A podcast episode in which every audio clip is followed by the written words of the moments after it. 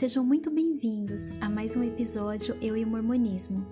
Eu sou a Silvinha e criei esse espaço para falar a respeito da minha saída da Igreja de Jesus Cristo dos Santos dos Últimos Dias, conhecida como Igreja Mormon. Aqui falo sobre os meus sentimentos e a dor do despertar.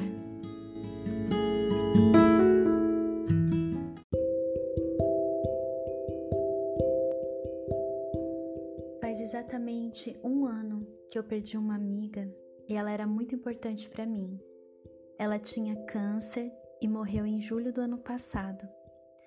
A morte dela me impactou de muitas maneiras, especialmente porque a gente conversava abertamente sobre tudo em relação à nossa saída da igreja. E não era uma conversa superficial. A gente se aprofundava ao máximo sobre as questões da vida, sobre a própria vida e falávamos bastante sobre autoconhecimento, sobre seguir adiante sem mágoa, sobre as nossas dores em relação à decepção que foi essas descobertas e esse despertar. Era uma força que nós dávamos uma para outra.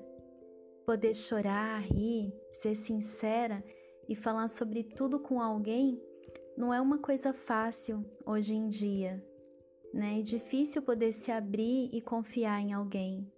Eu vou falar um pouquinho a respeito dela, porque hoje eu gostaria de compartilhar algumas coisas que nós conversávamos.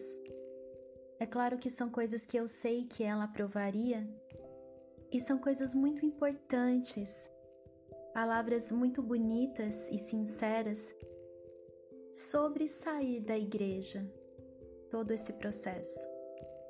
Bem, nós nos conhecemos quando eu tinha uns 16, 17 anos. É, ela tinha a mesma idade do que eu.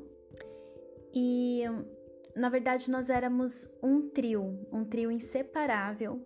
Então eu conheci essa minha amiga e o nome dela era Ana.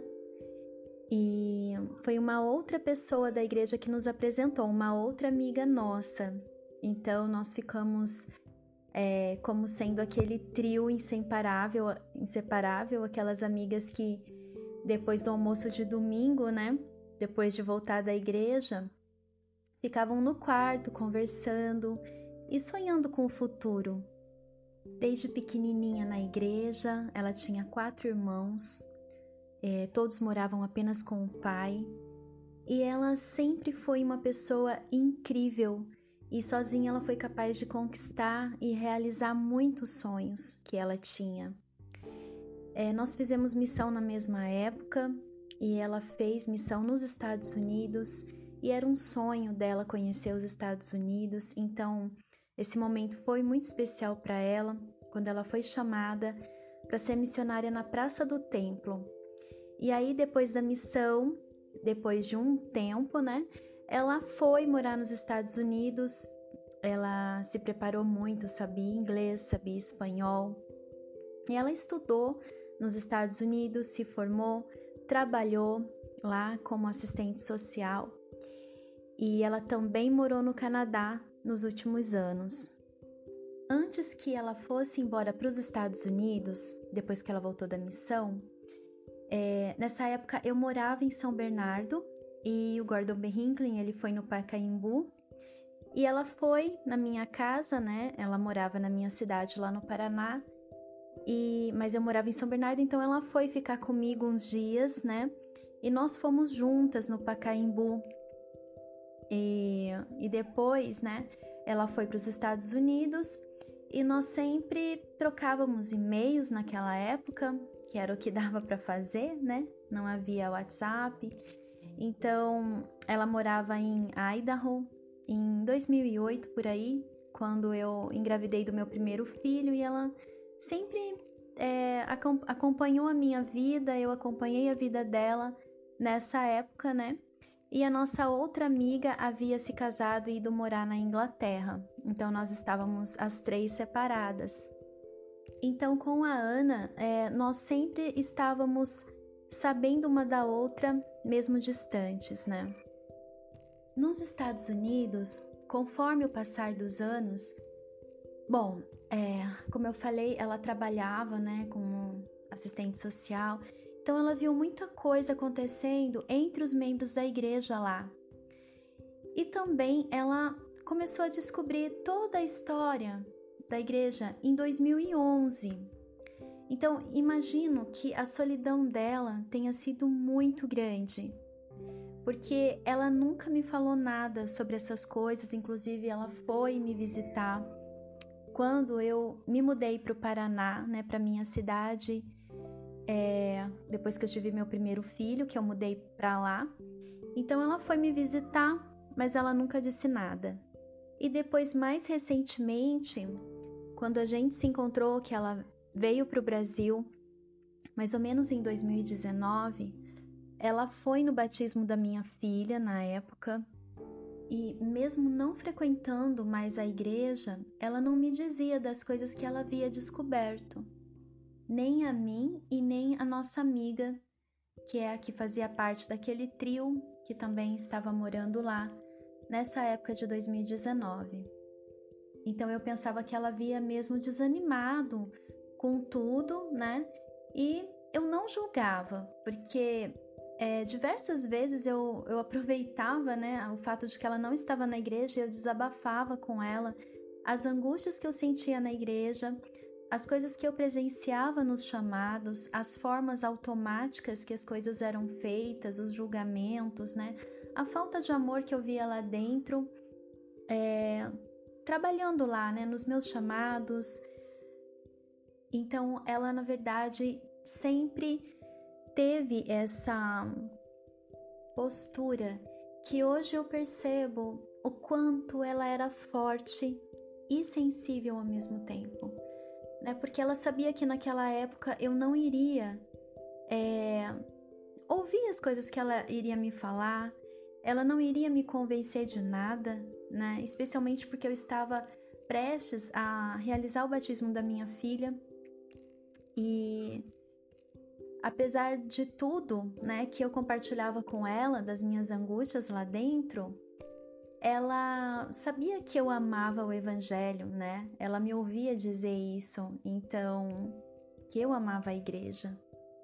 Então ela apenas me ouvia, né? é, nossa amizade continuou, né? Nunca me afastei dela por ela ter se afastado da igreja. E então ela, ela me ouvia, comentava algumas coisas, né, que eu, que eu falava, mas ela foi bem discreta com tudo nessa questão da igreja. Ela não foi diferente, porque ela sempre foi uma pessoa muito discreta. E aí, apenas em 2020, quando ela havia ido para o Canadá, né? E eu comecei a perceber tudo que a igreja realmente era, é que eu me abri com ela sobre as minhas descobertas, né? Sobre aquele início das minhas descobertas, né? Quando eu estava naquele estado de choque mesmo. É... E ela finalmente se abriu comigo. Ela falou tudo também é... das coisas que ela havia descoberto, dos sentimentos dela. E começamos a nos falar sempre sobre essas coisas, né? Então ela acompanhou meu despertar e começamos a conversar sobre tudo, tudo mesmo. E por coincidência, eu estava estudando o livro, que é um curso em milagres, que ela também conhecia.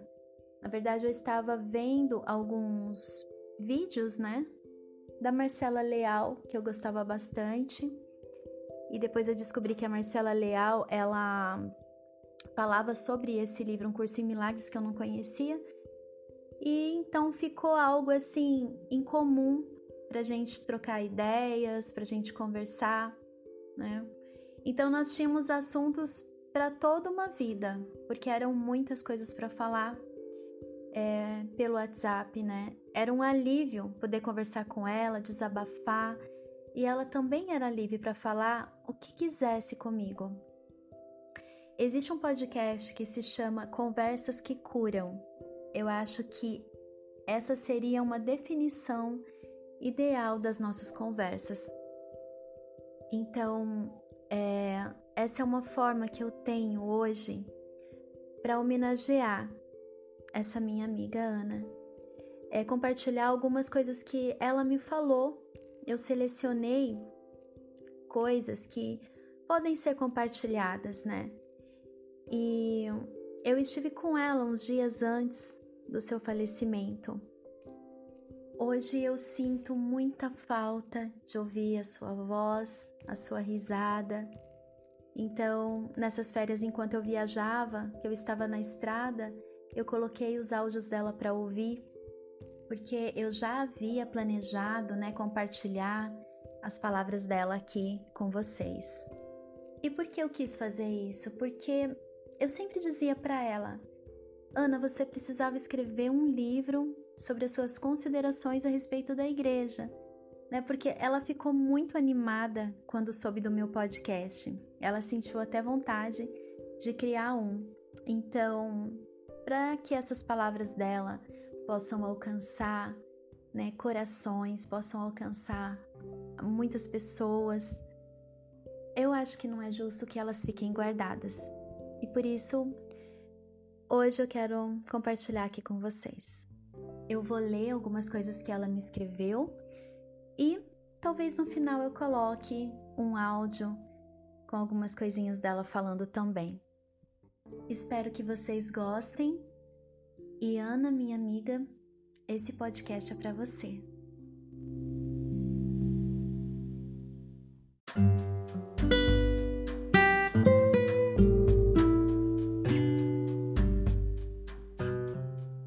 Palavras de uma amiga que se foi. Cada um tem a sua jornada e nenhuma é igual à outra. O verdadeiro entender vem da alma. A vida toda me foi falado que para ter sucesso precisa sofrer, e é exatamente o contrário. Para ter sucesso na vida precisa abandonar o sofrimento, pois o mesmo gera hormônios de estresse que repelem a alegria e bem-estar. Na igreja, fizemos convênios, pacto, de que sacrificaríamos até a vida se necessário para a igreja. Pura escravidão da mente, e eles sabem disso. Deus é puro amor e alegria, e temos que vibrar na mesma frequência de Deus, amor e alegria, para trazer para a vida as bênçãos, pois quando sentimos amor e alegria, estamos em sintonia com Deus. O corpo produz hormônios de alegria que ressoam com alegria. Por isso, a manipulação emocional na igreja é tão poderosa. Eles sequestram o sentir bem com obedecer. E toda vez que abaixamos a cabeça e dizemos sim, aceitamos aquilo para nós. E assim nasce o controle sobre o qual dedicamos todo o nosso tempo, bem, talentos e tudo que o Senhor nos abençoe e venha nos abençoar para a Igreja de Jesus Cristo dos Santos dos últimos dias. Manipulação total. Sequestram o nosso poder sobre nós mesmos para eles. Nossa, isso nunca foi tão claro e óbvio, pelo menos para mim. Enxergar é colocar luz na sombra, é destruir a sombra. Por isso é crucial enxergar, ver com os olhos do todo. Jesus foi assim. Ele só via a luz das pessoas e por isso elas estavam curadas. Isso muda a humanidade.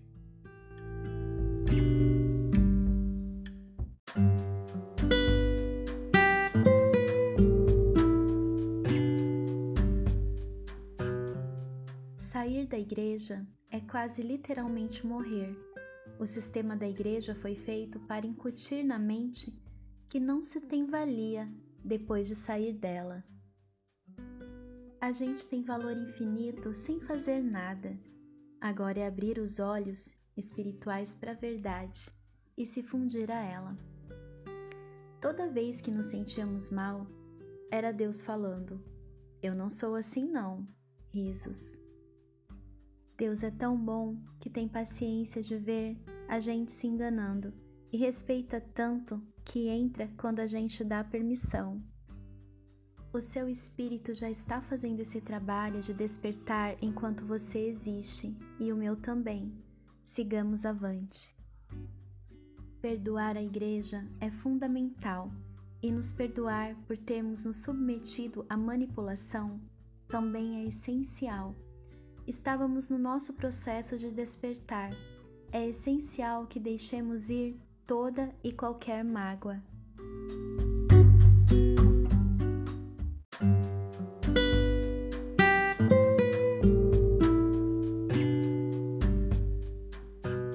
A sensação de traição que nós sentimos foi, na realidade, nós termos traído nós mesmas. Ao nos entregarmos ao capataz, nós que escolhemos ser escravas, vimos o equívoco de pensamento e agora estamos mestras de nós mesmas, seguindo apenas o eu superior de acordo com o nosso cenário. A ilusão da igreja, que prometia remediar o sentimento de desconexão conosco mesma, nos traiu. E agora estamos despertando para a conexão real de dentro de nós mesmas. Sil, é se perdoar e seguir, amiga. Não perca mais um segundo na mágoa. Não há tempo para não estar conectada com o todo. Vi um vídeo sobre como a fofoca é usada para manipular pessoas num grupo, seja ele qual for.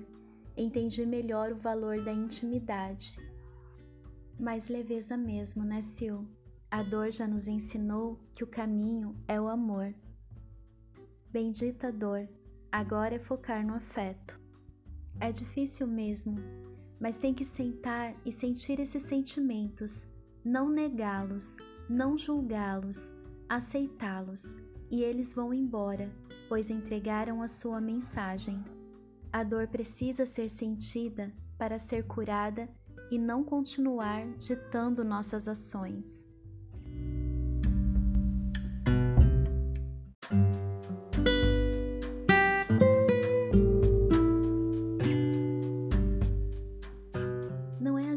Que faz a mudança, a gente só toma a decisão de deixar a mudança ser feita em nós. Reafirmar nosso poder sobre nós mesmos é o melhor presente que se recebe desse processo todo. Permita que toda a alegria dos recônditos de sua alma venham à tona. Agradece as dores que te ensinaram valiosas lições e deixe a alegria dentro de você vir.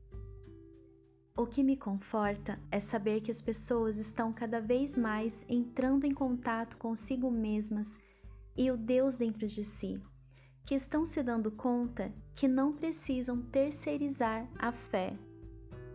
O que importa é o que você pensa de você.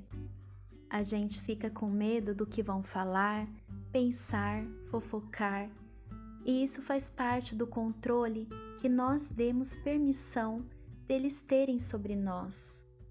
Se lembre de se perdoar e se amar primeiro o resto fica tudo ajeitado depois, porque você vai se amar tanto, se aceitar tanto, que o que os outros pensam e falam nunca mais vai te incomodar.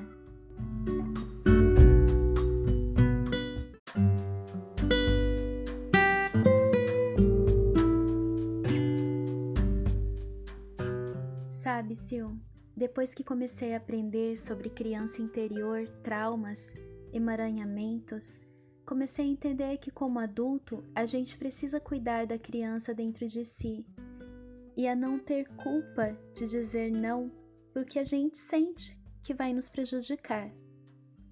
Graças a essas tecnologias, a gente pode acessar toda essa informação e estar nutrindo para nós mesmas informações diferentes, especialmente para mudar nosso autoconceito. Querendo ou não, a gente, de uma certa forma, entregou para a igreja a autoridade sobre nós mesmos. A gente não pode se condenar por ter feito isso, nem o próprio Deus condena. De uma certa forma, a igreja acabou sendo uma grande vilã. Eu estou começando a ver a igreja como uma das minhas grandes salvadoras, porque ela me deu um contraste tão grande do que não é verdade que ela me fez procurar a verdade. Eu não sei você, mas eu me sinto bem quando penso dessa forma. Eu aceito tudo de bom que ela me deu e rejeito tudo de ruim. O produto da religião, de uma forma geral, é a salvação, ou seja, tira da gente aquilo que já era nosso, depois coloca em uma embalagem de culpa, medo e vergonha um monte de regras que você tem que fazer e você tem que comprar esse produto, porque se você não comprar esse produto, você vai perecer.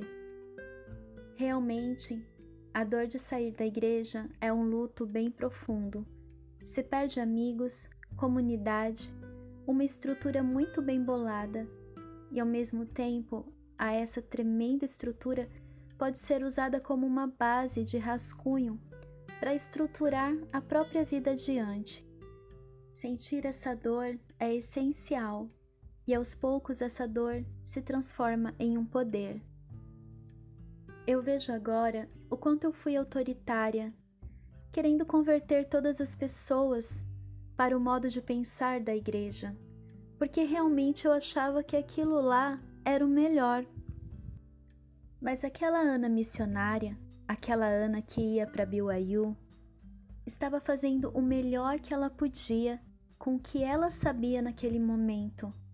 Não tinha espaço naquela cabeça ainda, naquele coração, para se abrir para uma outra possibilidade. Só que essa possibilidade ficou batendo na porta por muito tempo. E eu sei que ela bateu em você também, e você dessa vez decidiu abrir a porta, assim como eu também decidi abrir a porta. Então, tem como a gente acusar quem a gente foi antes? Tem como a gente condenar aquela menina de 16 anos, aquela mulher de 20 anos, aquela mulher de 30 anos. Muito pelo contrário, a gente tem que dar um abraço nela, porque ela estava fazendo o melhor que ela podia com o que ela sabia na época. Não dá pra gente ficar se batendo o tempo todo pelo jeito que a gente foi, porque era o que dava para ser. E agora a gente sabe diferente. A gente entende diferente. Agora a gente vê essas coisas diferente porque a gente está diferente. Quando eu penso assim, eu me sinto mais forte em relação a mim mesma, porque eu vejo que não tem por que eu brigar comigo mesma. Eu fiz o melhor que eu podia com o que eu tinha na época que eu estava lá. E se eu insistir em ficar brigando comigo mesma, no final, eu vou ficar mais magoada já parou para ver isso? Que no final a pessoa mais importante da sua vida é você mesma? Que se você não está legal, se você não está consciente de você mesma, ninguém mais tem essa obrigação.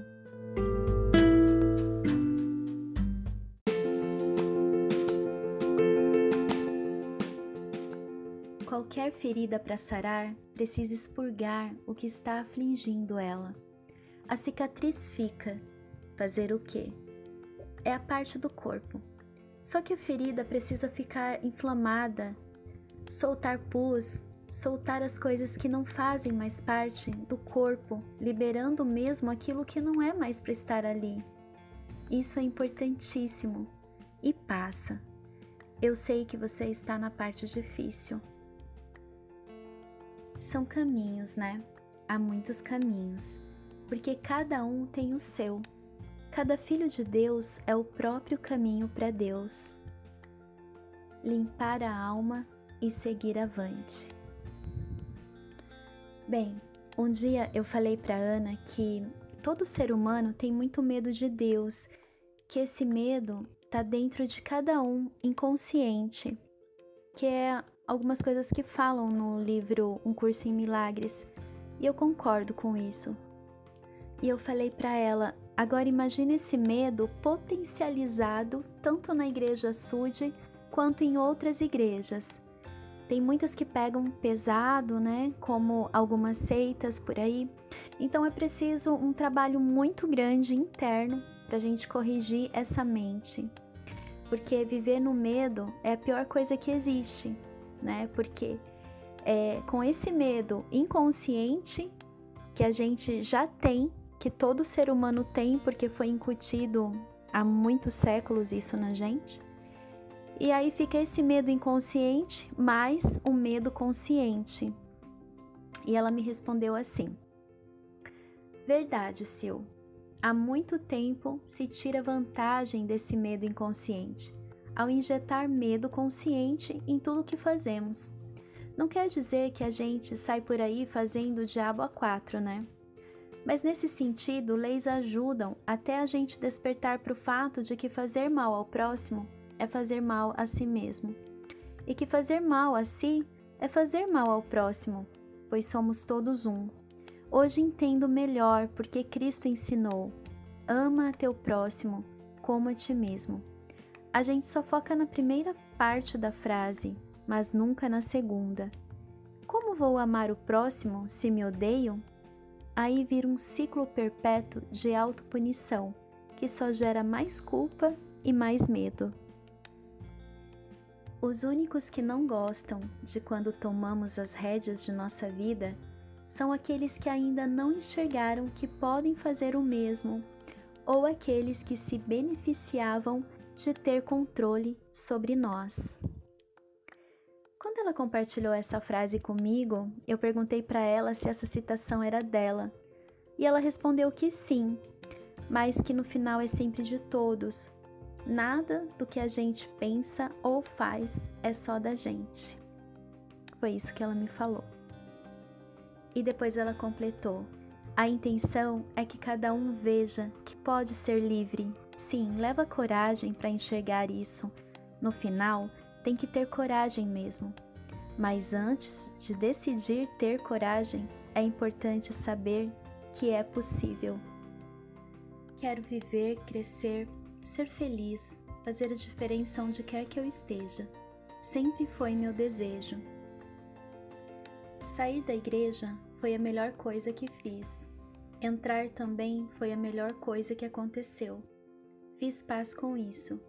Agora é seguir avante.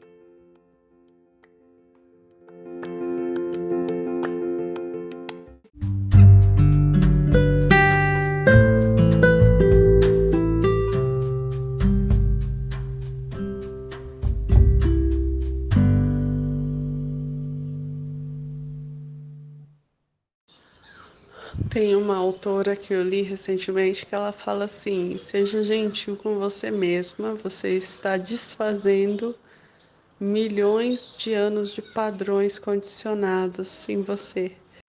Ai, Sil, que bom. Olha, a gente, a gente já entendeu como é que é viver pela pressão. E a gente está começando a aprender o que é viver pelo amor. Amor não é pressão, não é cobrança. É, a gente nem sabe direito o que é amor. A, a nossa essência sabe exatamente o que é amor. Muito obrigada, Silvinha. Especialmente por, por me escutar. Você sabe, você não só me ouve, você me escuta. E eu aprecio muito isso na nossa amizade. Sil, adorei, adorei, adorei, adorei, adorei. Uma excelente ideia, uma uma forma muito grande de extravasar todo esse amor ferido que existe, né? Nossa, adorei. Tô começando a pensar fazer uma coisa parecida, sério mesmo. Que eu gosto de falar já, né?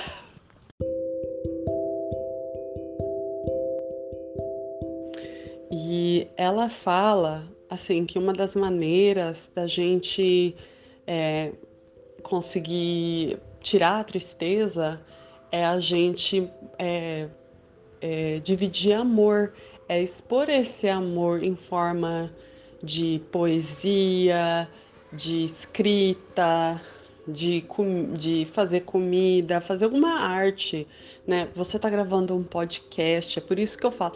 E aí o, o, a, o termo amor ferido, ele vem daquele amor que não foi expresso, né? Ou seja, aquela dor que não foi expressa. Então, é, você mostrando o seu podcast é, me inspira muito porque é, eu penso, nossa, tem tantas, a gente tem carrega tantas e tantas feridas, né? E elas vão se apaziguando quando a gente fala delas, porque elas finalmente são vistas e sentidas e dá oportunidade para outras pessoas também fazerem o mesmo, né? Enquanto a gente segue para frente, porque a gente não vai estar tá nessa posição para sempre.